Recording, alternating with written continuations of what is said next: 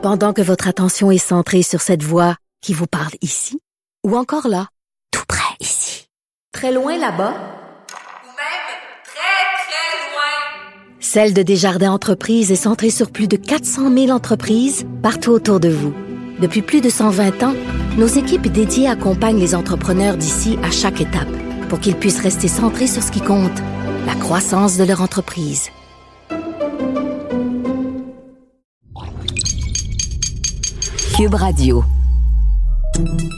Salut, c'est Charles Tran avec l'équipe dans 5 minutes. On s'intéresse aux sciences, à l'histoire et à l'actualité.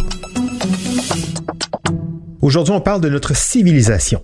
Vous savez peut-être que certains géologues ont proposé que l'âge des humains ait son propre nom, l'Anthropocène, parce que c'est une période où les humains ont une influence majeure sur la biosphère, sur la planète, en utilisant de façon massive les pesticides, les énergies fossiles, en inventant l'arme nucléaire qui a modifié la géologie, en déployant un peu partout des nouveaux matériaux comme le béton, l'aluminium, le plastique.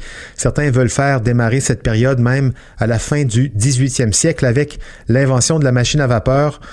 Encore beaucoup plus tôt.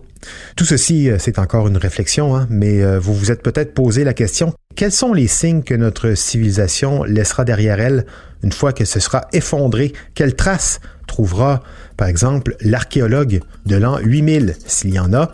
Sur quelle découverte un archéologue du futur pourra-t-il se baser pour étudier notre société? Baptiste Zapirin a enquêté et la réponse est formelle. L'archéologue du futur trouvera des os de poulet.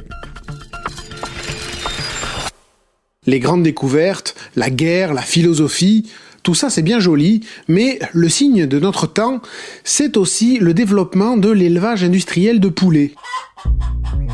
C'est très sérieux, on compte aujourd'hui 24 milliards de poulets dans le monde, un nombre qui a doublé en à peine 20 ans. 24 milliards de poulets, trois fois plus que la population humaine. Mais attention, chaque année on en mange 60 milliards c'est dire l'intensité de l'élevage et la vitesse à laquelle on fait se reproduire ces petites bêtes. Pour info, les poules commencent à pondre des œufs vers l'âge d'environ 6 mois. Elles pondent alors en même pas un an environ 150 œufs, qui ne donnent pas tous naissance à des poussins bien sûr, mais quand même, les poulets, on en mange beaucoup, mais on s'arrange surtout pour qu'ils se reproduisent encore plus. En fait, 60 milliards de poulets mangés par an, ça représente une accumulation de carcasses jamais vue dans l'histoire de la nature d'après la chercheuse Carrie Bennett de l'université de Leicester en Angleterre, interrogée par le magazine New Scientist. Nous pensons, dit-elle donc dans New Scientist, nous pensons que ces os de poulet sont un potentiel fossile de notre époque et un symbole vraiment important de l'impact des humains sur la planète. Fermez les guillemets. C'est que la plupart des carcasses de poulet sont jetées dans les décharges, au milieu des boîtes de conserve, de l'électroménager brisé, des restes d'emballage plastique et autres déchets humains destinés à être enfouis. Et là-dessous, les conditions sans oxygène ont tendance à momifier la matière organique. Ça veut dire que les restes de poulet rôtis du dimanche, qui ne sont pas compostés, ont le potentiel de se fossiliser en décharge et de rester préservés là pendant des millions d'années.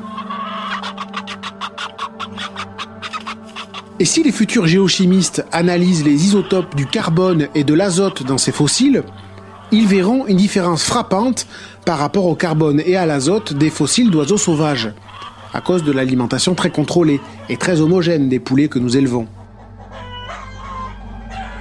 Même si ce n'est pas très épique quand on le dit, le poulet sera donc bien un signe marquant et clairement identifiable de notre civilisation. Il faut dire que la viande de poulet est devenue depuis 2017 la plus consommée par les humains, avec 117 millions de tonnes dans le monde.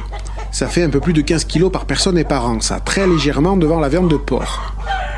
C'est d'ailleurs un signe aussi du déclin des animaux sauvages. Plus que jamais, la population aviaire de la Terre est dominée par une espèce, par nous. Et même si le changement climatique et la surpopulation nous obligent à changer nos habitudes alimentaires, notre impact actuel sera préservé dans la roche. Comme l'a joliment résumé la chercheuse Bennett au New Scientist, le signal de notre civilisation est déjà enregistré. Voilà, alors pour un archéologue du futur, trouver une aile de poulet par terre, ce sera sans doute moins sexy qu'un tibia de dinosaure. Quoique, n'oublions pas que les poulets sont les héritiers des tyrannosaures et des vélociraptors. Ils ont juste perdu leur aspect préhistorique il y a 100 ou 150 millions d'années et pris un chemin très différent dans l'évolution. Ils sont donc aujourd'hui beaucoup moins effrayants que les dinos, mais les poulets ont au moins le mérite de ne pas être une espèce éteinte. Ouais. Et on fait tout pour, hein, avec cet élevage en batterie qui nous permet de consommer toujours plus de poulet. Dans 10 000 ans, on peut imaginer un archéologue du futur qui regarde euh, un amas d'os, d'ailes de poulet ou des restes de corps de cuisse fossilisés. Et peut-être que c'est comme ça qu'ils en déduiront qu'on avait des, des parties de Super Bowl. Merci, Baptiste Zapirin. C'était en 5 minutes.